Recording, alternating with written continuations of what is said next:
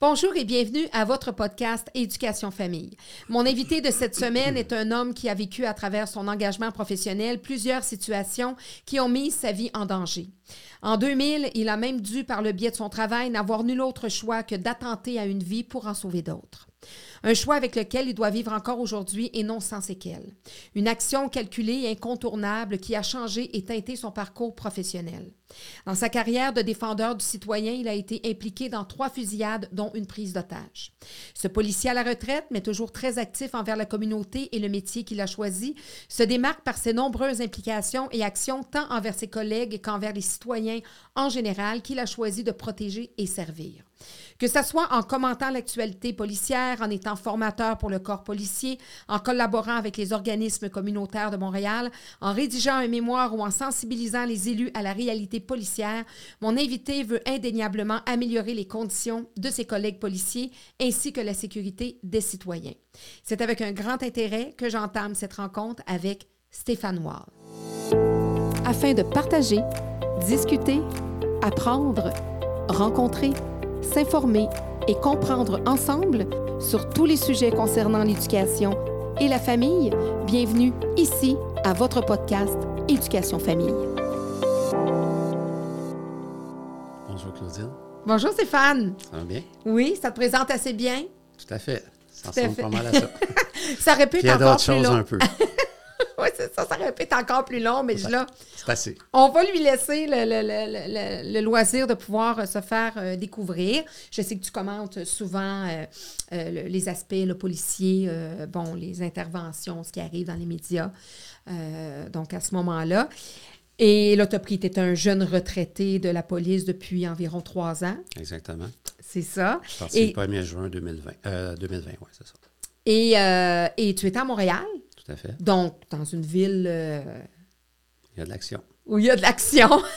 tu une retraite bien méritée. Oui. à travers ton parcours, euh, parce qu'il y en a qui ont 25-30 ans de date puis qui n'ont pas eu ton, le parcours que tu as eu en dedans de 9 ans de service, là, parce que toi, tu n'avais pas 10 ans de service, puis ça... Ouais, c'est assez, euh, c'est assez euh, exceptionnel euh, que j'ai été euh, un des rares policiers, je pense, selon ce que les, gens m'ont dit, euh, impliqué dans trois fusillades en neuf ans euh, de service à mes neuf premières années. Donc, ça, c'est assez, c'est assez exceptionnel. C'est ça, c'est, disons que ça, ça, ça, ça fait en sorte que le policier, il, c'est ça, il vit, euh, on n'est plus juste dans la, ben pas juste, on ne veut pas minimiser ça, mais dans la, des fois, dans la négociation pour de la violence conjugale ou des chicanes de voisins ou... euh, Ça, j'en ai eu en masse. Ça, t'en as eu en masse, ça, ça Oh, mon comme ça. Je sais pas si ça est venu mettre du piquant ou euh, c'est venu dire, hey, boy, tu sais. Faudrait pas que ça se passe tous les jours, mais c'est quand même beaucoup en neuf ans. Qu'est-ce qui t'a amené à devenir policier? C'est-tu un rêve de petit garçon? C'est-tu quelque chose qui était déjà dans ta famille, un métier qui était euh, pratiqué dans ta famille? En fait, euh, disons que moi, c'est. euh, bon, je suis un gars, je suis né sur le plateau Mont-Royal. Et bon, ça n'a pas toujours été facile quand j'étais jeune. Puis lorsque les, les policiers, je les voyais agir en action, ben, euh, je savais dès mon jeune âge, là, à 8, 9, 10 ans, que je voulais devenir policier. J'aimais, je les admirais. Euh, je regardais, les films, les séries. Puis je me disais, ah, c'est ça que je veux faire. Moi, je veux aider les, euh, les enfants, les femmes. je veux sauver des vies. Donc, c'était mon plan A. Puis, pendant mon adolescence, ben, j'ai fait des mauvais coups. J'ai, on était dans la première vague du breakdancing. Oui, c'est vrai. Dans ces années-là. Le 13e ciel, t'allais-tu là? J'allais au 13e ciel. Oui, c'est ça, comme tous les jeunes du coin. Oui, on est de cette génération-là. Oui. Puis, euh, c'est ça, je, je, euh, à l'adolescence, ça n'a pas toujours été facile. Euh, j'ai fait quelques vols à l'étalage. Puis, à un moment donné, euh, c'est, euh, je me suis fait prendre. Euh, j'étais dans le dans l'arrière-boutique euh, d'un commerce où ce que je m'étais fait prendre. Et euh, il y a un policier qui est arrivé pour euh, qui avait répondu à la- l'appel de l'agent de sécurité. Et j'avais peut-être euh, 15 14 ans ou 15 ans. Puis ce policier-là, euh, il était très humain. Puis euh, il, m'a, parlé. Puis il dit Écoute, tu as, fait, euh, bon, fait une mauvaise, mauvaise action. Euh, je t'écoute parler. Je pense pas que tu es ce genre de petit gars-là. Euh, euh, peu importe euh, comment tu vas, qu'est-ce que tu vas faire comme action, tu as toujours le choix d'aller soit du bon côté des choses ou des mauvais, du mauvais côté. Il m'avait, il m'avait expliqué ça bien calmement. Puis, il dit, à partir de maintenant, il dit, ça peut être le point qui fait en sorte que tu vas t'en aller vers la gauche ou vers la droite, mm-hmm. puis de faire les bons choix pour toi. Puis j'avais trouvé ça intéressant parce que c'était comme un adulte, une police qui me disait ça, puis qui, qui, me le disait avec calme, avec respect. Puis j'ai dit, OK, mais j'ai dit, oui, oui, je ne ferai plus jamais ça, voler à l'étalage, puis appelez pas ma mère, je veux pas que ma mère, mon père le, sache. Puis ben, il l'a appelé quand même. Il disait, écoute, retourne à la maison, je n'appellerai pas ta mère, mais quand je suis arrivé à la maison, ma mère est en tabarnouche. fait que c'est beau, tu t'en vas dans la chambre, tu as volé, blablabla, puis mais ça m'a, ça m'a quand même amené un déclic. J'ai commencé à me dire à 15 ans, ben, il faut, faut pas que je continue, faut pas que je continue à faire des voletages parce que je vais m'égarer. Mm-hmm. Puis euh, à 16 ans, ben là, je me dis, OK, je m'en vais vers technique policière. Mm-hmm. Donc, tu sais, j'étais vraiment dans, un, dans un point euh, important. Puis cette rencontre avec le policier a été, a été importante. J'ai, décidé d'aller en technique policière. Euh, de faire les efforts nécessaires pour devenir policier. Puis, euh, c'était mon plan A, ça, a toujours été ça. Puis, mon plan B, ben, c'était de devenir pompier. Je me disais, ah, si jamais ça ne fonctionne pas, ben, euh, je veux sauver des vies, puis pompier, je pourrais le faire aussi. Donc, la mission, le, dévouement d'aider l'autre, c'est ce qui, c'est ça qui motive une personne à aller dans la police. Bien, je dirais que la majorité des policiers, parce que moi, je fais, je fais toujours attention à ne pas faire d'amalgame. Fait que je mhm. précise toujours la majorité, mhm. certains. Oui. Donc, euh, la majorité des policiers, la très grande majorité, c'est qu'ils veulent sauver des vies, veulent se rendre utile pour leur prochain. Donc, souvent, les policiers euh, en jeune âge vont avoir vécu des, situations euh, un petit peu spéciales. Ils ont des apprentissages de vie qui font en sorte qu'ils décident de, de donner au suivant puis de sauver des vies. Euh, est-ce que certains policiers peuvent choisir d'y aller plus pour l'action? En premier, le pouvoir, l'action? Euh, ah, c'est bien payant. L'adrénaline. L'adrénaline. Est-ce que ça, ça peut être la première motivation de certains policiers? Oui. Peut-être, oui. Oui. Mais la majorité, pas la majorité. Non, une chance. Moi, moi, ce que je voulais, c'était sauver des vies, mm-hmm. puis l'adrénaline, l'action, euh, avoir euh, des, des, journées complètement différentes chaque Tu as eu ce que tu as commandé. Exact. tu as mis ça. en mouvement. c'est drôle, mais des fois, tu sais, c'est un peu ésotérique, mais c'est vrai, tu, sais, tu voulais de l'action, puis... Euh, Moi, je crois beaucoup à la visualisation. OK. La, préparation mentale, ça fait longtemps que je le prône. Puis effectivement, je crois que on attire parfois ce qu'on demande. Oui. Puis des fois, on ne comprend pas sur le coup. Des fois, les résultats vont venir plus tard, mais euh, sans être trop ésotérique, je pense que ça, ça, fait partie du jeu. Tu as eu ton, en as eu pour ton rhume avec, ah en action. Bon, le travail d'un policier en temps normal, on dit un peu à la blague, c'est des chicanes de voisins, c'est souvent de l'intervention citoyenne d'aide. C'est quoi le, lot d'une journée d'une police là, dans une grande ville, par exemple? Bien, si on parle du patrouilleur, euh, parce que tous les policiers, on commence comme, comme patrouilleur. Mm-hmm. Donc, le patrouilleur, normalement, bon, est sur les trois relèves, euh, de jour, de soir, de nuit. Euh, donc, des horaires rotatifs, c'est pas toujours facile. Il y a à peu près 50% des policiers qui détestent travailler le jour. Puis 60, 60 des, des, policiers qui, détestent travailler de nuit parce mm-hmm. que puis euh, je fais, je fais exprès pour dire 110% mais il y a énormément de monde qui n'aime pas travailler de jour mm-hmm. puis travailler de nuit parce que le corps, euh, avec les chiffres mm-hmm. en rotation, euh, peut avoir beaucoup de difficultés. Bon, l'insomnie, la cour, des fois on est mm-hmm. de nuit, après ça on a de la cour de jour, donc on ne peut pas dormir. donc il y a ce, volet-là. Puis maintenant, une journée normale, c'est disons qu'on est de jour, ben il y a un rassemblement au début de la, journée. Donc le superviseur de l'équipe de travail qui peut compter entre 8 et 10, 12, 15 policiers, euh, va rencontrer ces policiers, va les mettre à jour sur ce qui s'est passé dans les, dans les corps de, travail précédents. Euh, il va dire, exemple, on cherche telle, telle, telle personne pour une violence conjugale, pour un vol, euh, pour une agression sexuelle. On va avoir des photos. Puis là, nous, en patrouillant, lorsqu'il n'y a pas d'appel 911, bien, on va faire soit de, de, la recherche pour des individus, soit de la prévention, soit du crime, euh, donc, on regarde des comportements suspects, euh, soit des piétons qui rentrent dans une ruelle puis qui regardent un peu partout. Euh, oh, il y a de la bizarre, lui, la mm-hmm. manière qui regarde les, logements dans la ruelle. des fois, ça va être les véhicules. les infractions au code de sécurité routière, mais aussi les comportements routiers. Puis les comportements, est-ce que, est que la personne qui est assise dans l'auto correspond au propriétaire d'un véhicule? Mm-hmm. Et s'il ne correspond pas, bien, on va faire des interceptions Mm-hmm. parce que la personne n'a peut-être pas un permis de conduire valide. Puis les policiers ne peuvent pas le savoir tant qu'ils n'ont pas intercepté. Donc, on fait des interceptions, des interpellations. Interception, on parle d'interception de voiture. Interpellation, on parle aller voir un piéton. Ça, c'est une interpellation. Un piéton qui est... Qui a l'air louche. qui a l'air euh, louche ou qui, tourne Perdu, ou que ouais. les, gens, les gens le regardent. Voyons, il est bien bizarre. Euh, Qu'est-ce qu'il fait? Puis, donc, ça, c'est des inter- des interpellations. Puis, ben, la majeure partie de notre travail, ben, ça va être la réponse aux appels du 911. Mm-hmm. Donc, euh, là, on va avoir toute la gamme euh, à partir de, ah, OK, il y a quelqu'un qui est en train de briser des, des vitres, euh, mettre de la peinture sur une bâtisse. Euh, ça, ça, ça crie, ça se bouscule dans le logement à côté. Il y a Mm-hmm. de la bagarre. Euh, il y a une petite fille qui a crié. euh, Un accident de il voiture. y a un accident de voiture. Donc, tous les appels au 911, bien là, c'est, ça va être la priorité. On veut répondre à ces appels-là le plus rapidement possible, puis trouver une solution pour sécuriser les- la vie le plus vite possible. C'est comme ça qu'un policier commence dans son métier. Oui. Après ça, les possibilités d'un policier, c'est de faire quoi à partir du moment où il a fait quelques années, je ne sais pas combien d'années de patrouille? C'est ce qu'on appelle, c'est ça sur le terrain de la patrouille. patrouille.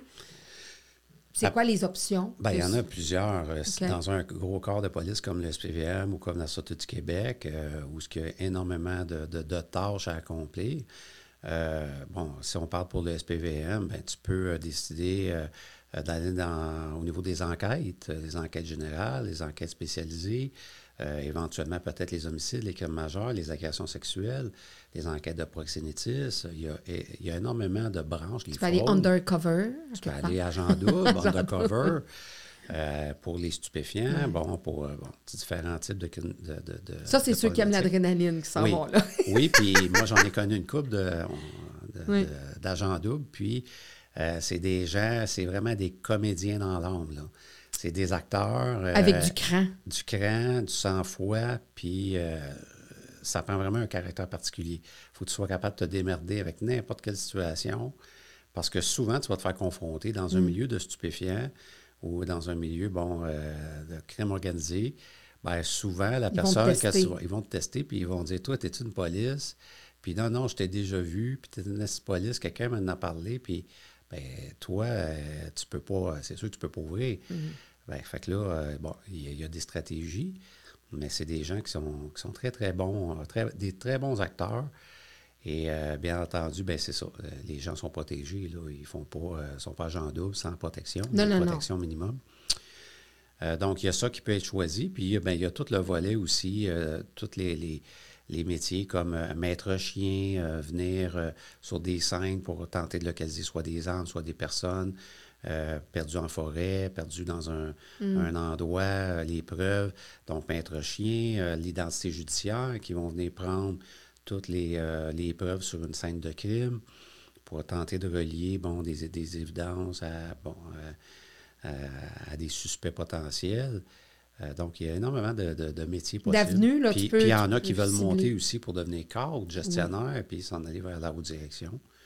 Donc, ça aussi, c'est un avenue pour euh, certaines personnes. Donc, il y a plusieurs ouvertures dans le corps Ouais. de police quand même qui peut, tu sais, la personne finit par se dessiner, se définir dans qu'est-ce qu'il aime ou qu'est-ce qu'elle Ouais. aime, puis il peut... euh, quand un jeune ou une jeune policier, un jeune policier ou une jeune policière débute, il est jumelé avec un, un ju- un policier plus d'expérience. Quand tu sais, des teams, mettons, là, comment ça fonctionne, comment un team de policiers se, se, se forme? Ben oui, en théorie, euh, ce qu'on veut faire, euh, c'est vraiment jumeler un, un jeune à un policier d'expérience une policière d'expérience. Donc, euh, si autant que, que faire se peut, on le fait. Malheureusement, présentement, sur le terrain, c'est très jeune. Euh, les policiers qui ont un petit peu plus d'expérience, euh, bon, sont rendus dans des groupes d'intervention, dans des groupes tactiques d'intervention, aux Ils enquêtes. veulent plus nécessairement être sur le terrain aussi. Ben, c'est ça. Il y en a encore. Moi, moi Ouais. Mm. j'ai fait 29 ans, soit à la formation, soit au coaching en usage judicieux de la force, soit comme superviseur. euh, donc, moi, j'ai été un gars de terrain tout le long. Il y en a encore quelques-uns, mais il y a vraiment de plus en plus de jeunes qui rentrent. Donc, Mm. malheureusement, actuellement, il y a un, un manque d'expérience sur la route. Donc, euh, ça se peut qu'il y ait des, un policier qui ait un an de date, puis qui soit jumelé avec un jeune qui vient de rentrer. C'est pas beaucoup un an de date. Non. Donc, euh, avant de, de, de- de C'est vraiment... encore un jeune humain. C'est encore un jeune. Donc, ça, ça peut amener des erreurs d'inexpérience sur Mm. la rue euh, parce que tu n'as pas vécu des situations, donc tu n'es pas aussi alerte à ce que ça pourrait mal virer. Donc, ça, c'est une, c'est une Parce que ces deux jeunes comme ça qui se retrouvent dans la prise d'otage que tu as eue, là, Encore ça ne là, revire peut-être pas de la même façon. Là. encore là, au niveau de la prise d'otage comme telle, que peut-être qu'on Oui. abordera plus tard, Oui. euh, moi, je fais toujours attention, puis j'étais de même il y a Mm. 30 ans, je suis encore comme ça maintenant. Euh, je pense que la compétence ne vient pas toujours juste avec Avec les l'expérience. années. Tu l'as déjà en toi. Il y a quelque chose que, que tu as en toi. En fait, c'est qu'il y a des, il y a des gens qui, ont, qui peuvent avoir 25, 26 ans de carrière euh, qui, à cause de leur bagage, euh, vont décider de ne pas poser certaines actions parce qu'ils ont eu des conséquences auparavant sur certaines situations. Puis ils disent non, c'est pas vrai que moi, je vais prendre des décisions encore une fois. Mm. Donc, ils vont retenir de prendre des décisions alors que c'est des gens expérimentés parce qu'ils ont des séquelles Mm. du passé. Et tu as des jeunes euh, qui vont arriver, qui vont avoir euh, six mois, un an, deux ans d'ancienneté, puis qui vont prendre une action Mm. que- qui n'ont pas d'expérience, mais qui Non. vont prendre une action que d'autres n'auraient pas pris. Non, mais Donc, comme, toi, quand il y a eu l'événement, tu n'avais pas euh, 30 ans de date. Là. Non, moi, j'avais euh, huit ans de date. Tu sais, c'est, quand. Oui, c'est quand même 8 ans, mais comme on dit, là, peut-être qu'un un policier de 20 ans aurait peut-être pas eu le même sang-froid. Tu sais, c'est- on ne sait pas, là. C'est pas une question d'âge. C'est une pas question de d'avoir la volonté euh, puis d'être déterminé à aller euh, régler une situation. Puis c'est pas une question de sexe non plus. Non. Parce que dans l'histoire des événements, si on prenait tous les événements qui se sont passés, ben, tu as un policier, une policière, un an de date, trois ans de date, Mm. 12 ans de date, 25 ans de date, qui ont fait la différence. OK. Donc, c'est pas une question de ça. Mais en règle générale, l'expérience t'amène euh, plus de confiance en toi. Parce que tu sais jusqu'à où tu peux aller. Puis pour plus, pas te faire plus mal. d'ex- de confiance, puis il y a de l'expérience derrière Ah, la à cravate fait, aussi. à là, tu sais, tu maintenant, à, à travers les essais-erreurs, c'est une histoire d'humains à traiter des humains, puis à, à venir en aide à des humains, etc. Fait qu'à chaque jour, c'est une, une expérience, puis c'est un bagage à qui fait. Constant, puis c'est jamais pareil, là, vos journées, Exact. même si oui, il y avait des chicanes de voisins, mais les chicanes de voisins se suivent et ne se ressemblent pas. Des fois, ça se ressemble pas mal. ah oui! Ben, les acteurs changent, mais euh, ça se ressemble. Oh là là! Parlons de, justement de cet événement-là qui est arrivé. Ouais. Euh, je le disais, tu as, bon, as eu trois, trois euh, fusillades, dont une prise d'otage. Ton premier gros événement, c'est à quel moment, puis qu'est-ce qui se passe? Ben, moi, je rentre euh, au service en 91, euh, avril 91, et je travaille euh, dans l'Ouest à Pierrefonds, ce qu'on appelait le, district 12 dans le temps. Et à un moment donné, ça fait j'ai peut-être une année d'ancienneté, c'était en 2012. euh, on est appelé à aller sur un service d'ordre qu'on appelle pour une, une fête anti-ice qui s'appelle la Carry Fight Qui est plus dans le secteur de Notre-Dame-de-Grâce. Donc, euh, ça prend des policiers de partout euh, sur l'île qui vont se rassembler parce qu'il va y avoir énormément de monde. Dans les années précédentes, il y avait eu des, il y avait eu des coups de feu, il y avait eu des, des fusillades pendant cette, euh, cette- ce défilé-là. Donc, il voulait avoir euh, suffisamment de présence policière pour dissuader des gens de tirer. Et euh, puis là, j'essaie de faire une histoire courte parce que c'est mon premier événement marquant. Mais euh, éventuellement, pendant la- le, le- le- le défilé, euh, pendant la fête qui était dans un parc sur euh, King Edward et Sherbrooke, euh, nous, on était dans le parc comme policiers qui patrouillaient à pied euh, avec mon, mon groupe de policiers. Et il y a un jeune qui voulait faire ses preuves comme membre de gang de rue, un jeune de 15 ans avec la peau noire qui a tiré sur la foule avec un 12 tronçonné. Il a fait euh, trois, euh, trois blessés euh, sur la rue. C'est nous qui avons vu la situation, qui a pris en charge la situation, qui a mis les premiers soins. Et euh, Oui, parce que c'est ça, là, il arrive quelque chose comme ça, c'est pas de courir après le voleur ou, ben, ou, ou le. Je veux Ben, dire, on ou l'avait le- pas vu, on ou savait pas où la- il était Vous saviez encore. pas d'où ça sortait. Ben, c'est d'apporter soin aux blessés C'est avant ça, on tout. a vu les blessés, donc on s'occupe d'eux autres. Puis moi, pendant que mes policiers sont en train, euh, mes partenaires sont en train de, de- de- de regarder les plaies puis de demander de l'aide, moi, je regarde dans le parc, puis je vois le jeune suspect qui sort son 12, puis qui pointe encore vers la foule, puis qui tire une deuxième, euh, un deuxième coup de feu. Donc, euh, à 45 degrés, donc la chevrotine, en, passant en haut de nos têtes. Mm. Puis j'ai un peu figé, puis c'est un de mes partenaires qui est parti en poursuite à pied après le suspect. Donc, moi, j'ai suivi, parce que là, c'est la première fusillade, j'en jouais de ma vie. Mm. J'ai suivi, puis on, a poursuivi le suspect à pied dans, le parc. Euh, à un moment donné, ben, moi et mon partenaire, on a dû se séparer parce qu'il y avait un obstacle dans le parc, puis je voulais prendre à contresens le suspect s'il avait contourné mm. cet obstacle-là. Et euh, quand je, me suis, arrivé de l'autre côté de la bâtisse, ben, j'ai vu mon partenaire et le suspect qui, qui était euh, vraiment comme dans un un peu dans un film de western, de cowboy d'Indien. J'ai vu le suspect qui avait un 12 dans sa main, le policier qui était peut-être à 25 pieds euh, dans le dos du suspect, puis moi j'étais peut-être à 40 pieds en arrière. Et j'ai vu le jeune suspect se retourner avec le 12 vers le policier, donc pointer le policier avec son 12 qui venait de tirer à deux reprises. Et le policier le pointait comme ça. Et euh, les deux se sont regardés pendant une ou deux secondes. Puis à la dernière seconde, le policier a tiré un coup de semonce par-dessus la tête du suspect. Le suspect a figé, euh, a, s'est reviré de côté, a lancé son 12 dans une, barboteuse pour enfants, une piscine pour enfants. Euh, a été dans, dans l'arrière-cour, est sorti du parc, a été dans une cour qui avait des, des bâtiments. On a fait un périmètre. Et le suspect avait sorti, euh, après s'être changé, euh, il n'y a pas un chandail sur une corde à linge. Il est sorti directement face à face avec le policier qui l'avait le mieux vu. Donc, il a été arrêté. Puis, euh, quand je suis retourné voir mon policier, que, j'avais accompagné là-dedans, ben, il était blanc comme un drap. Puis là, il ne parlait pas. Il était sous le choc. Puis moi, c'est la première fois que je voyais un policier sous un, sous un choc traumatique. La sergente est arrivée. Elle m'a dit OK, Stéphane, qu'est-ce qui s'est passé? J'ai expliqué les circonstances. Elle dit OK, maintenant, tu vas, le désarmer, tu gardes l'arme avec toi. Il ne faut pas qu'il ait son arme, tu ne lui donnes jamais. Euh, tu l'accompagnes à l'hôpital. Puis moi, je vais t'envoyer des enquêteurs. Puis, euh, le policier, ça, là. Oui. Fait que moi, euh, on s'assoit dans l'ambulance. Le policier était rendu en camisole blanche. Là. Il avait enlevé son, sa chemise, il avait très chaud. Il était blanc comme un drap. Et pendant que j'étais dans, dans l'ambulance avec, j'essayais de le réconforter. Je dis Tu correct? Comment tu te sens? Puis euh, il parlait pas, il était dans sa bulle, il fixait le, toit d'ambulance. Puis finalement, un petit peu avant d'arriver à l'hôpital, il m'a dit euh, Stéphane, il aurait pu me tuer. Mm. Il m'a pointé avec son arme, j'ai pas été capable de le tirer. Euh, il aurait pu me tuer, il aurait pu me tuer. Il m'a pointé, il m'a pointé, je n'étais pas capable de le tirer. Puis là, j'essaie de le rassurer. Je dis Écoute, c'est normal. Je dis Comment personne n'aurait été capable de tirer On mm. parle d'un ado de 15 ans mm. avec la, couleur de peau noire. Euh, dans le temps, on avait eu les événements d'Anthony Griffin, mm-hmm. on avait eu mm-hmm. Marcellus François. Donc, euh, puis là, de tirer sur un enfant, même s'il vient tirer sur une mm. foule, c'est pas évident.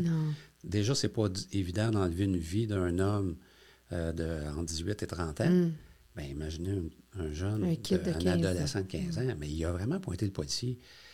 Puis, ben c'est ça. Là, on l'a amené à l'hôpital, les, les, ressources sont arrivées. Puis moi, c'est à partir de ce moment-là que j'ai pris conscience que, OK, si moi, ça m'était arrivé, qu'est-ce que j'aurais fait? Puis est-ce que je suis prêt à faire ce mm. genre de situation-là? Puis là, à partir de 92 jusqu'à 2000, parce que j'ai eu mes paysatage, je me suis euh, beaucoup, beaucoup intéressé à la visualisation, la préparation mentale, la formation d'emploi de la force, me faire des scénarios, euh, me dire, OK, un jour, c'est moi qui vais avoir peut-être un adolescent devant moi ou une adolescente mm. avec un couteau ah qui poignarde des gens, est-ce que je vais être capable de le faire? Mm. Mais il faut que tu poses ces questions-là mm-hmm. avant un événement, pas, faut que pendant. Il faut, que tu sois conscient. Exact. Donc, euh, ça a été ma prise de conscience. Puis ce qu'on a su dans cette enquête-là du premier événement, c'est qu'effectivement, le jeune suspect, euh, il a tenté de tirer vers le policier, mais l'arme se serait enrayée. Mm-hmm. Donc, ça n'a pas fonctionné. Mais s'il avait tiré sur le policier, le policier aurait été en réaction. Il aurait été atteint mm. avant de faire feu. Mm. Puis ce policier-là, ben, il n'a pas survécu à, son événement. Après quelques années, il, a changé de métier. Il n'était plus capable d'être policier. Il n'était plus capable d'avoir son arme. Mm. Puis il a changé de métier.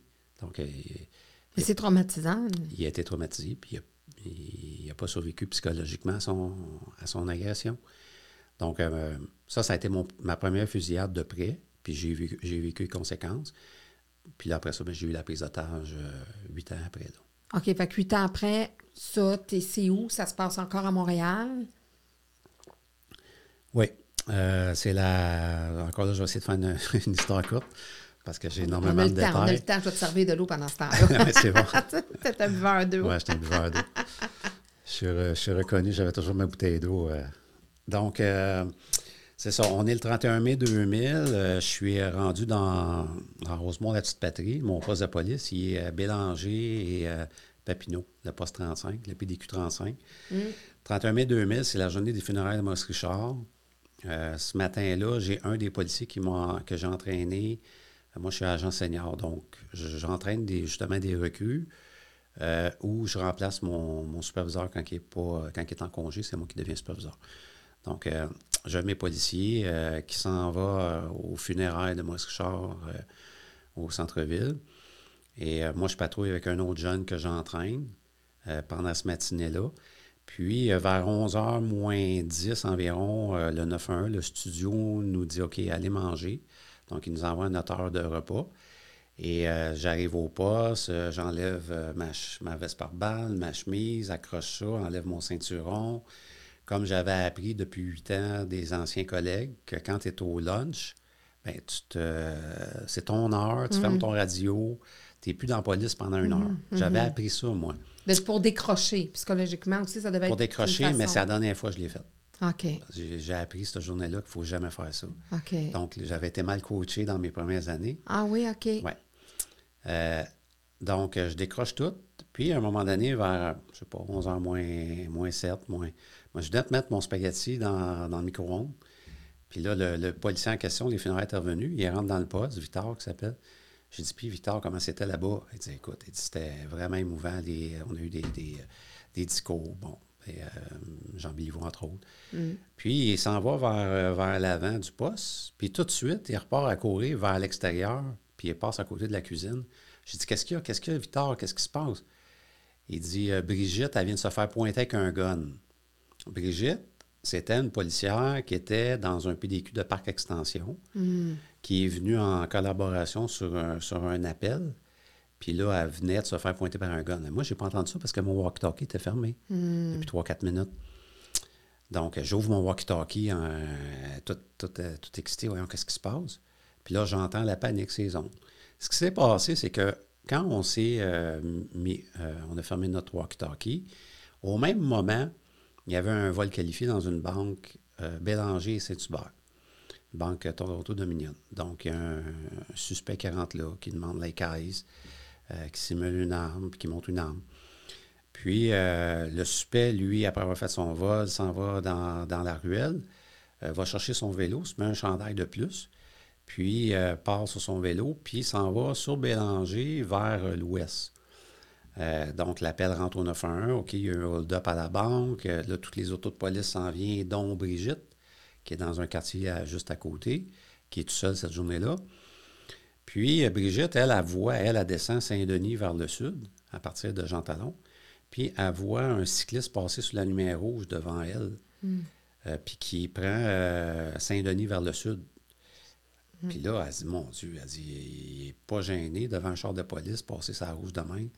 Mais elle, elle ne sait pas que c'est le suspect, parce qu'il n'est pas exactement la même description. Donc, elle commence à le suivre, elle baisse sa vitre euh, du côté passager. Elle dit, monsieur, elle dit, au moins quand la police est là, passez pas sa rouge. Mais son intention, c'est pas de l'arrêter lui, parce qu'elle, elle cherche un. Elle cherche, elle cherche pas un cycliste qui, qui fait, qui passe des, des feux rouges. elle cherche un, un gars de hold-up. Qui a l'air de suspect. Là. Ouais, OK. C'est ça. Sûrement pas en, en vélo. Ben, en tout cas, il n'y a pas le même linge. Non. Fait que là, elle, elle le suit quand même. Elle regarde partout. puis Elle dit, Hum, il me fatigue dans ses ajustements. Comme un feeling. Oui, elle a comme un feeling. Puis elle dit, ah, OK. Fait que là, elle passe deux intersections. Finalement, elle décide de l'intercepter euh, au coin de Beaubien-Saint-Denis. Elle met son véhicule devant, il bloque le chemin. Lui, il laisse tomber son vélo. Euh, elle, elle ouvre sa portière. Elle dit, OK, monsieur, restez là. Euh, puis là, lui, il avait comme un sac à dos. Il l'amène en avant, met sa main dans le sac. Là, elle dit, ce qu'elle m'a expliqué après, elle dit, là, je commence à sortir mon arme parce que j'ai peur qu'il me sorte un arme. Puis là, il me regarde, fait un genre de petit sourire, puis il commence à courir. Fait que là, il se pousse de elle. Mm. Donc, une- OK, euh, une poursuite à pied, 3351, poursuite Mm. à pied. Je ne sais pas si c'est le bon suspect, mais amenez-moi du monde, amenez-moi du monde. Fait que là, lui, le suspect rentre. Euh, dans le temps, il y avait un Dunkin' Donut sur Saint-Denis-Beaubien. Après ça, il y a une ruelle euh, à l'ouest. Puis après ça, c'est la rue de Rolette. Lui, il rentre dans la ruelle entre Saint-Denis et Beaubien, la ruelle vers le sud. Euh, rentre dans une des cours, peut-être six ou sept bâtiments à partir de Beaubien. Puis, euh, quand Brigitte euh, le perd de vue momentanément, elle sait à peu près il est où, elle se place les mains sur une clôture, qui avait des planches comme ça. Puis là, quand elle regarde l'autre bord, ben, il pointe un, un arme. Il était dans la cour, puis il pointait un arme à peu près à 6-7 pieds de son visage. Là, elle voit le canon gros comme ça. Elle a peur de sa vie. Euh, donc, elle se jette en bas de la clôture. Puis là, elle, elle est en panique. OK, il y a un arme, c'est sûrement le bon suspect. Amenez-moi du monde, amenez-moi du monde. Il y a un gun, il y a un gun. Puis c'est ce que Victor venait d'entendre dans le, dans le poste. Donc, euh, moi, quand j'entends toute cette histoire-là, ben, qu'il y a un périmètre qui s'installe, je dis à mon, mon partenaire, OK, Michel, let's go, on se rhabille, on s'en va là-dessus. Ouais, mais là, Stéphane, on n'a pas demandé d'autorisation. Laisse faire l'autorisation, viens-t'en, on s'en va là-dessus. On s'en va là-dessus, on roule, c'est moi qui est conducteur. Quand j'arrive au coin de Beaubien, Saint-Denis, je vois qu'il y a peut-être euh, une quinzaine de policiers. Donc, il y en a dans la ruelle, je vois qu'il y en a sur Beaubien et Drolette aussi, qui ont commencé un périmètre. J'entends euh, les policiers qui disent OK, le gars est complètement euh, crackpot. Là. Je décide d'aller Saint-Denis jusqu'à Bellechasse. Bellechasse, de me stationner de Bellechasse et Drolette pour faire un périmètre là. Puis, je dis à mon partenaire, OK, Michel, tu cours sur le trottoir Est. Moi, je vais prendre le trottoir Ouest. Tous les piétons que tu vois, tous les, les, les- les vélos, les, les automobilistes, tu m'envoies ça vers Bellechasse. Rien vers le nord pour essayer de sécuriser la zone. Parce que moi, ma crainte, c'est qu'ils passent de la ruelle, qu'ils défoncent un logement, puis qu'ils arrivent sur la rue de Rolette. Puis qu'elle peut- Ben, qui, qui, qui ait accès à des Ouais. victimes possibles. Donc, c'est ça ma crainte. Je prends une petite gorgée. Oui, oui. Puis euh, là, on commence à courir sur Drolette vers le nord. Puis, ce qu'on entend sur les ondes, c'est OK, le gars, il est capoté, il nous pointe. Il pointait six ou sept policiers dans la ruelle. Puis lui, il, venait il était sur un deuxième étage. C'était des duplex un côté de l'autre. Là, il pointait les policiers comme ça. Puis, ah ouais, tirez-moi, pour vous tirer. Puis là, il menaçait, puis il pointait les policiers.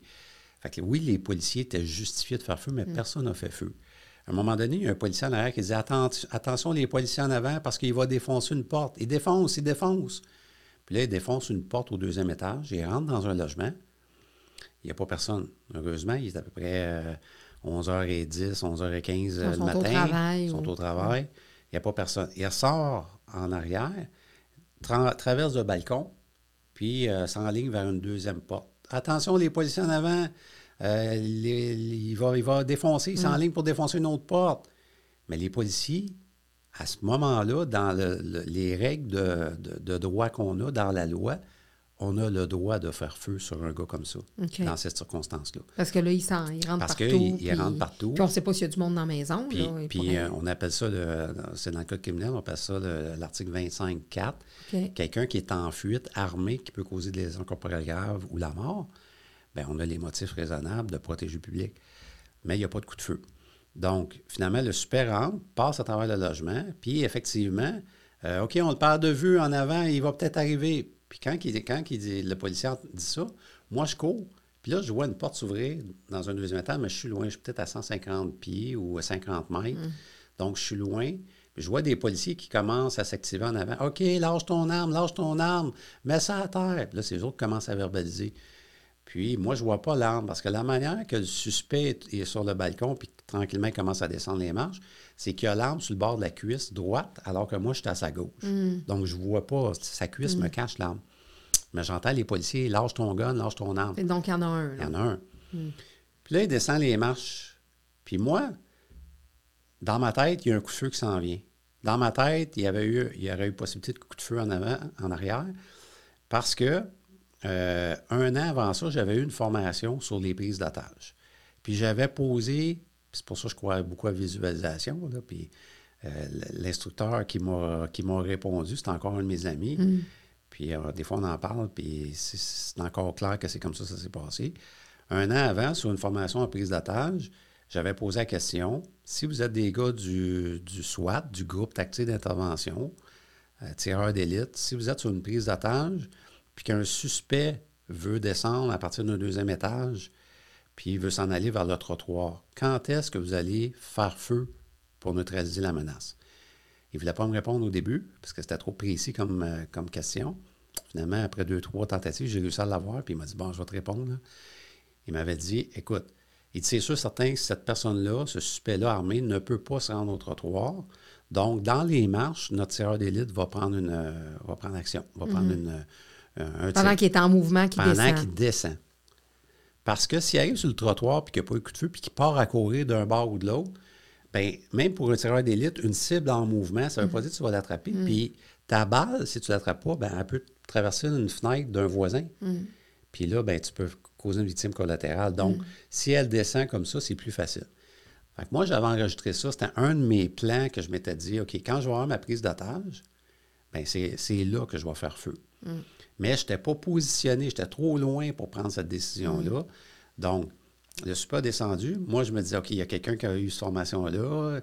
Hum, OK, il n'y a pas de coup de feu, pas de coup de feu. Puis là, il arrive sur le trottoir, il arrive quoi? Comme on avait parlé dans le cours, il commence à courir. Et il traverse à travers la rue de Rolette, où ce que j'étais, puis il arrive sur le trottoir du côté ouest, où ce que je suis. Puis là, il y a plein de policiers. Il passe à côté des policiers, puis les policiers font ça, mais personne ne fait feu.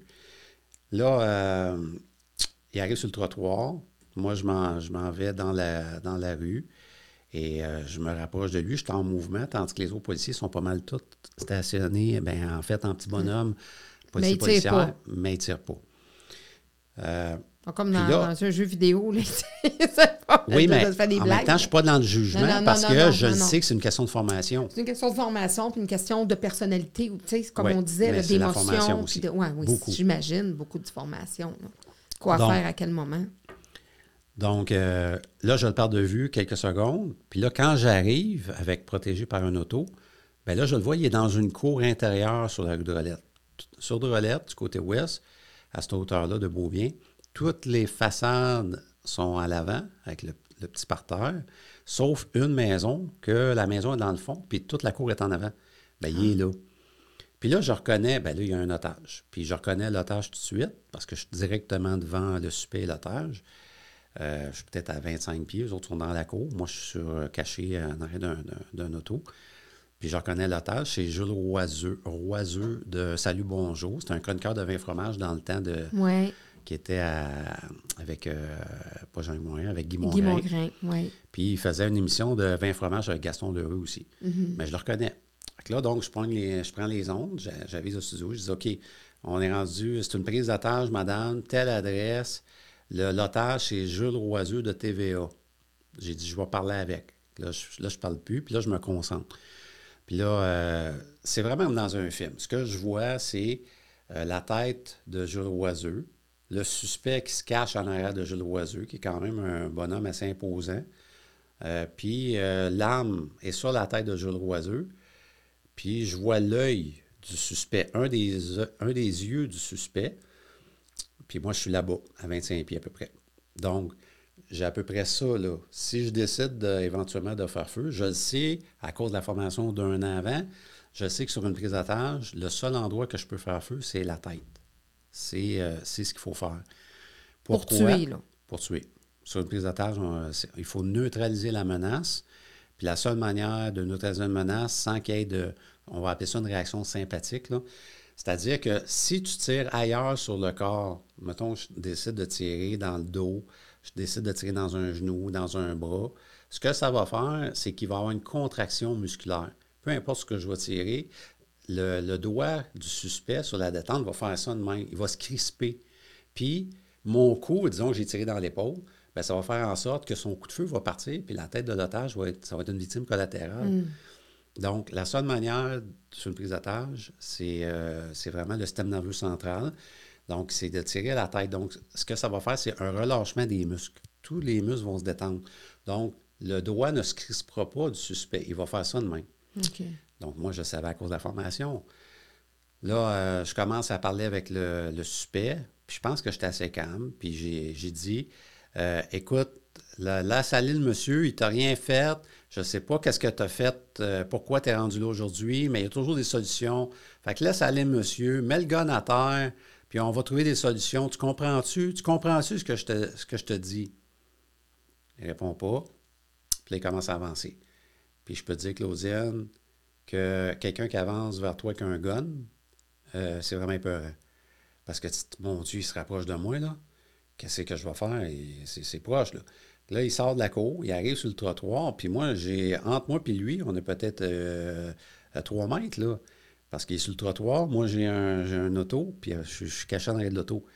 Puis là, il arrive à ma hauteur, comme ça, peut-être à 8-10 pieds. Puis il se retourne comme ça, fait que là, je vois sa tête, mais je vois aussi la tête du suspect de mhm. mon angle.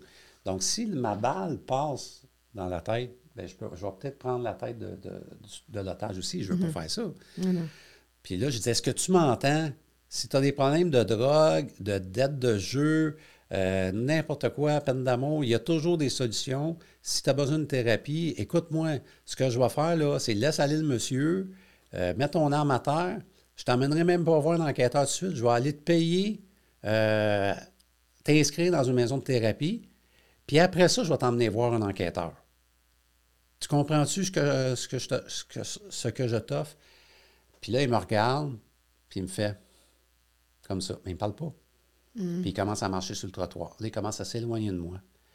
Dans son, dans son non-verbal, c'était je m'en calisse, j'ai plus rien à perdre. Mm.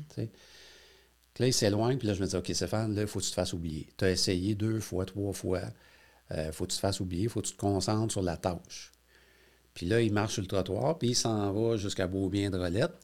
Puis, euh, rendu là, il y a des policiers qui, qui, sont là, qui bloquent avec les autos de police, qui disent Non, tu peux pas passer, c'est assez, t'en as assez fait, c'est assez, laisse-la aller, mets ton gun à terre, arrête, arrête, tu peux pas. Puis moi, tout le long que ça que, que, que, que cette randonnée-là se fait avec l'otage, ce que je vois, c'est la tête du suspect, un gun, puis la tête de l'otage, puis la tête est un petit peu superposée comme ça. Donc, je me déplace de où je suis, je m'en vais sur le trottoir, je lâche un peu ma barricade. Puis là, ben, la manière que je me place dans l'angle, ben là, je vois gun, euh, tête, gun, tête. Donc là, ils sont plus superposés la manière que je me suis placé. Puis je sais où, je sais où tirer. J'ai quand même assez confiance dans mon. Je ne suis pas un excellent tireur, mais je, peux dire que je suis un très bon tireur. J'ai assez confiance qu'à 20, 22 pieds, 18, 20, 22, 23 pieds, je devrais être capable d'avoir de l'atteindre. Je me place en arrière de lui. Euh, puis, euh, ce qui a vraiment, ça dure à peu près, mon processus d'analyse, c'était vraiment euh, un, combat entre le bien et le mal.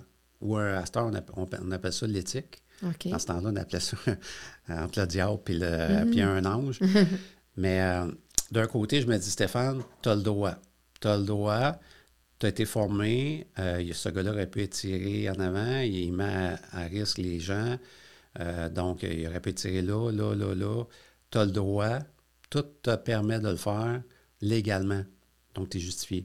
D'un côté, ouais, mais Stéphane, pourquoi personne n'a tiré avant toi? Pourquoi mhm. ça serait toi le cave qui va tirer. Pourquoi c'est toi que ces enfants à l'école, euh, quand ça va être dans les médias, ben là, euh, les enfants vont dire On sait que ton père, c'est un tueur. Pourquoi c'est toi qui as enduré ça? J'ai-tu le goût de vivre ça, moi, là? Puis pourquoi ça serait moi qui serais dans un bureau parce que j'ai fait ma job? Puis pourquoi la, la, communauté, la société va me juger? Hey, As-tu vu le policier? Il n'a pas donné de chance, puis c'est un, un, assassin. Puis mm. Là, j'ai ça, j'ai ce dilemme éthique-là dans ma tête. Ça passe vite, là, ça tourne vite. J'ai une minute et demie, là. Une minute, une minute et demie que je pense à ça. Oui, je le fais, non, je le fais pas. Oui, je le fais, non, je le fais pas. Puis, mais en même temps que je suis en réflexion, je me dis, il faut que je me prépare au cas où je le ferai. Puis, donc, je me place. Puis, à un mhm. moment donné, la dernière, euh, dernière pensée que j'ai, c'est parce que le suspect, pour la première fois, va dire au policier devant lui, il va dire Là, mes tiens, tassez-vous. Parce que je le sais, puis je me tire. Puis moi, je le sais que sur une prise d'otage, ben, les policiers, on le sait, on ne peut pas laisser sortir quelqu'un d'un périmètre. Parce que si euh, ce gars-là, on le laisse aller, puis qu'il rentre dans un restaurant où il y a 10 autres personnes, Il va prendre les 10 en Ben là, ils sont rendus à 11 otages. Fait que là, il va faire OK, je vais avoir un avion pour aller en- à Cuba. Puis si tu ne me le donnes pas dans 30 secondes, j'en tue un. 30 secondes passées, pars. T'en prends un autre. Si tu ne me donnes pas mon avion dans une minute, j'en tue un autre. Pars. Tu sais, ça ça finira pas. Donc, tu ne peux pas lui donner accès sur une prise d'otage. Un otage, c'est un otage de trop. Donc, en théorie, il faut l'empêcher de se rendre à un otage. On a le droit, je l'expliquais tantôt, de quelqu'un qui est en fuite, qui peut causer des lésions corporelles graves, la mort. On a le droit même de faire feu dans le dos d'un suspect.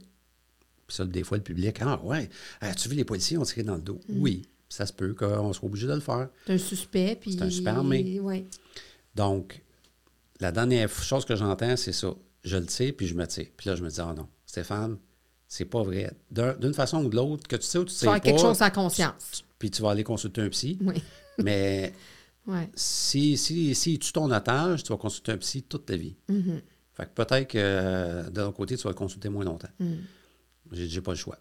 Je suis rentré dans, dans la police, puis là, j'ai un frisson en le disant. Ça dépend tout le temps de mon histoire, pas tout le temps. Quand je la compte, j'ai pas les frissons en même place. Mm. Puis je dis, OK, là, j'ai pas le choix. Fait que là, je, là, j'y vais tranquillement. Puis je dis, OK, est-ce que ma. Ça, c'est le côté technique? Est-ce que ma détente, euh, c'est, c'est, c'est doux? La, main que- la manière que je tiens mon arme, est-ce que c'est bien ce qui nous a été enseigné? Euh, la respiration, des, des techniques fondamentales qu'on appelle du tir. Ça a l'air tout correct. Est-ce que je vois juste ce que j'ai à voir? Oui. Puis je commence tranquillement la détente. Puis là, je vois une tête d'un policier se mettre. C'est comme dans un film. là. Moi, ce que je vois, c'est ça. là. je, je vois pas. Tout est flou autour. là. Mais je vois une tête d'un policier se mettre juste, juste en arrière de la tête de mon, de mon suspect. Puis là, je dis, mon Dieu, qui est mal lui? Il vient juste de se placer. fait que là, je me déplace encore un petit peu, plus à gauche. Puis là, je dis, OK, là, je vois pas de tête en arrière. Puis là, je continue sur ma détente. Puis là, quand ça tire, ben, je suis super surpris. Euh, c'est ce qui, est en- enseigné, c'est de ne pas anticiper. Donc, ça fait boum très fort.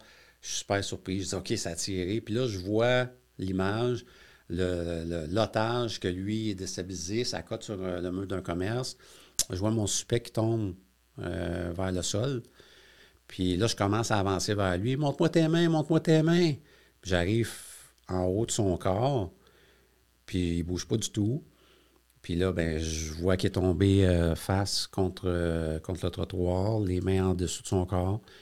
Euh, il y a un trou en arrière. Puis là, je vois du sang. Je fais Oh fuck! Puis là, je regarde en avant, puis je vois que la balle est sortie en haut de son sourcil parce qu'il y a un autre trou là. Puis là, ben, je vois le sang, puis là, je fais Oh fuck! Puis là, je réalise. Puis là, j'ai un autre son. Là, je dis euh, Je l'ai tué, il est mort, il est mort, il est mort. Puis là, je crie ça bien fort dans la rue. Ils vont dire que je suis un tueur, il est mort, il est mort. Puis là, j'ai super chaud. La manière que, que je me sens physiquement, c'est euh, je suis plus capable de respirer, puis j'ai chaud. Donc, j'ai l'impression que je suis au sol, puis qu'il y a quelqu'un qui a déposé une palette de briques sur moi. Ma cage thoracique, thoracique est grosse de même. Il n'y a plus d'air qui rentre là-dedans. Je suis compressé. J'ai super chaud. Puis, euh, puis, puis, puis je viens de tuer un homme. Puis là, j'entends autour de moi, parce que je ne vois pas les policiers, parce que je regarde juste le- la, la tête qui se vide de son sang.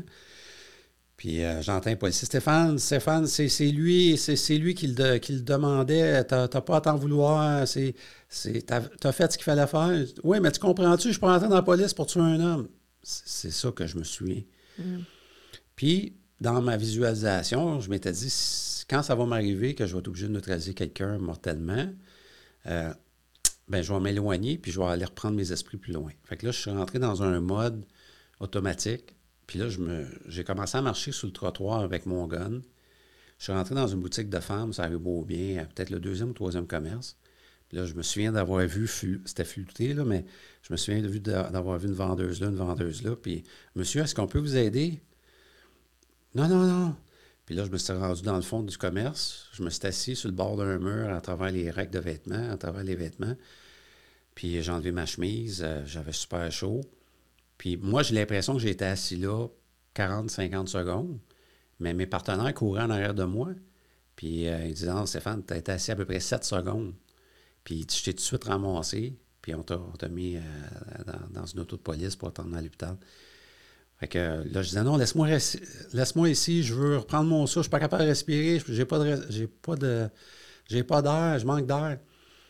Là, j'ai embarqué dans, dans, un auto de police euh, d'une sergente qui était dans, un véhicule limitrophe. Qu'à l'hôpital, tu vas aller, Stéphane, on est avec toi, euh, tu as fait ce qu'il fallait. Oui, mais puis là, je pleurais. Mm-hmm. Oui, mais je voulais pas tuer un homme, Puis, euh, qu'est-ce qu'ils vont dire de moi? Puis là, regarde, Notre-Dame, Notre-Dame. Fait que là, on s'en va à l'hôpital Notre-Dame. On arrive au triage. Puis là, l'infirmière qui est. Elle est longue, mon histoire.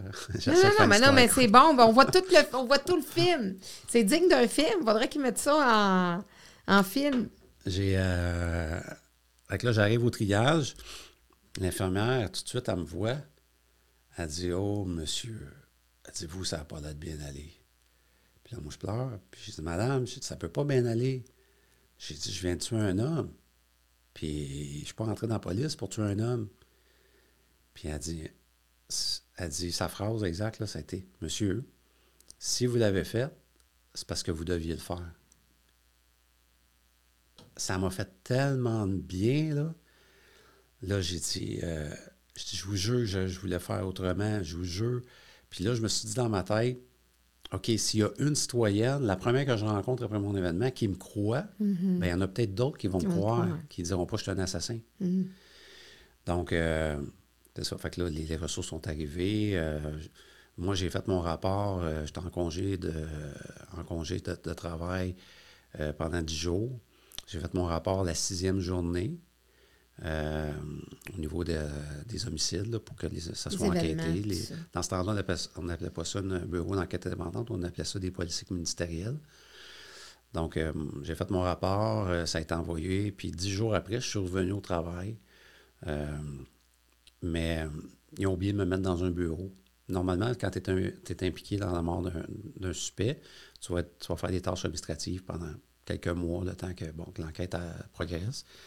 Mais moi, euh, il manquait peut-être de personnel, mais euh, dans les 10-12 jours après, j'étais rendu sur la route, mais j'étais pas un duo. J'étais tout le temps en, en backup au premier duo. Je n'étais pas le premier intervenant parce que je ne savais pas comment j'allais vivre ça.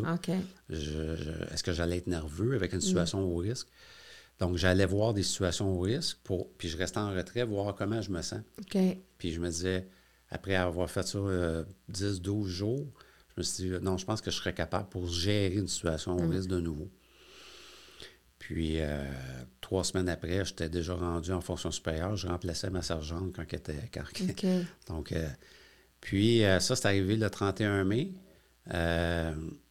En octobre, début octobre, j'ai su, je pense que c'est peut-être non, fin septembre, j'ai su qu'il n'y aurait pas d'accusation portée contre moi. L'enquête était terminée. quand l'enquête était terminée, à un moment donné, j'ai eu la chance de, rencontrer l'enquêteur, le, lieutenant détective des homicides. Puis, ce que j'ai appris, c'est que lorsque les enquêteurs ont fait leur enquête auprès de la famille puis des mm. amis de cet individu-là, bien, d'un, lui, ça faisait son dixième ou onzième vol qualifié qu'il faisait. C'était un gros consommateur de crack. Mm. Euh, il était. Euh, sa, copine euh, était agente d'artiste. Puis la veille au soir, il avait dit à sa copine Écoute, je suis plus capable. J'ai trop mal. fait que ça va. Soit que je m'en vais méditer en Inde ou soit que ça finit avec une police. Fait que lui, il mm. voulait mettre fin à ses souffrances, mm.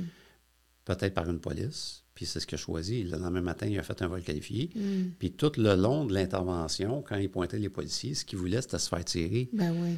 Donc, c'est un suicide par policier. Puis ce que j'ai su, c'est que l'arme qu'il avait, euh, ça tirait pas de vraies balles. C'était genre un, pistolet de départ. Mais moi, je ne peux pas le savoir. Donc, euh, lui, il voulait provoquer sa mort par des policiers. Puis là, euh, en sachant que c'est un suicide pas policier que j'avais vécu, euh, moi, chaque année, j'y retourne le 31 mai depuis 23 euh, ah ans. Je retourne ces lieux. Puis, il s'appelle Carl. J'ai dit, Carl, tu aurais dû aller méditer en Inde. Souvent, je mm. vois y parler comme ça. Ah. C'est ça que tu aurais dû faire. Aller méditer en Inde, ça aurait été plus mm. zen, puis peut-être tu aurais trouvé des solutions.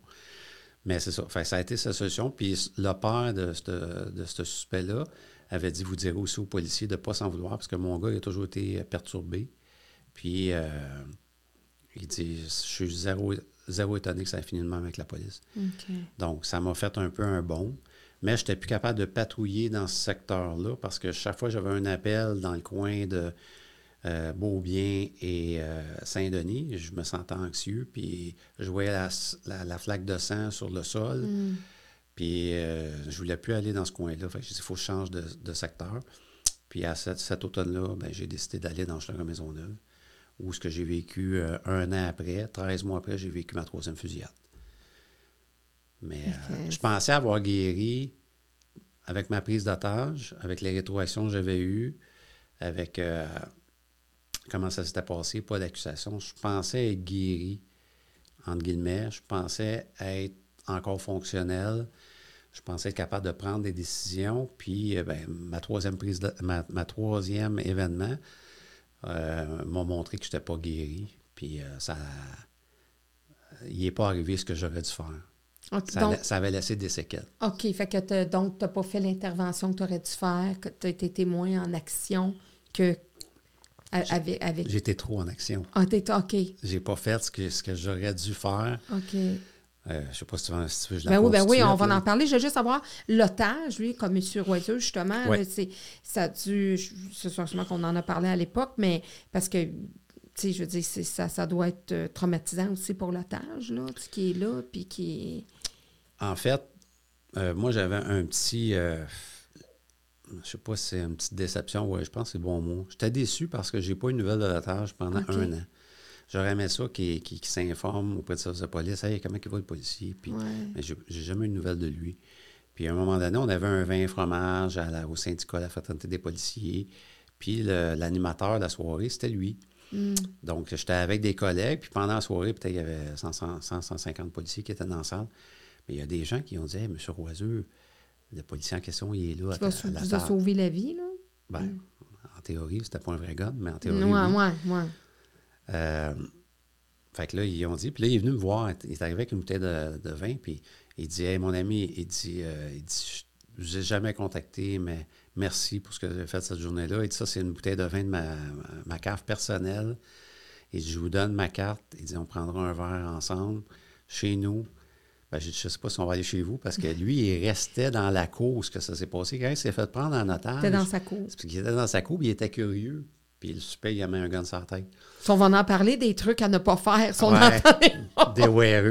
Ou des weareux, oui, ça peut être dangereux de devenir des weareux. Des weareux. OK. Donc, lui, il m'avait dit, euh, il dit, écoute, euh, il dit juste te dire, moi, il dit, j'ai fait la guerre. Puis il dit, je n'étais pas impressionné par lui, là. Il dit J'en ai vu des, morts, puis j'ai vu des affaires, puis j'ai reçu deux balles, puis euh, c'est un Français d'origine. Mm. Puis euh, il dit Écoute, j'ai essayé de, le convaincre de venir boire du, vin chez nous pour le calmer. Mm. Mais il dit Il n'a pas, pas, voulu écouter. Mais euh, il dit J'étais pas impressionné par ce qui s'est passé. Donc, c'était quelqu'un qui avait quand même un sang-froid à cause de son passé de militaire mm-hmm. en France. Euh, donc, c'est peut-être pour ça qu'il ne m'a pas contacté. Non, lui, pour lui, tu avais, fait ton travail. tu avais fait ton devoir. C'est ça. Genre. Puis moi, je, je me j'avais pas le goût de relancer puis d'aller prendre un mm. verre de vin avec lui. Fait que j'ai pas été. J'ai pas lancé son invitation. Puis quelques années plus tard, il est mort, je pense, mm. d'un cancer. Fait que c'est ça. Ça, c'est l'histoire de Jules Roiseux. Puis là, est arrivé un an plus tard, tu changes de district.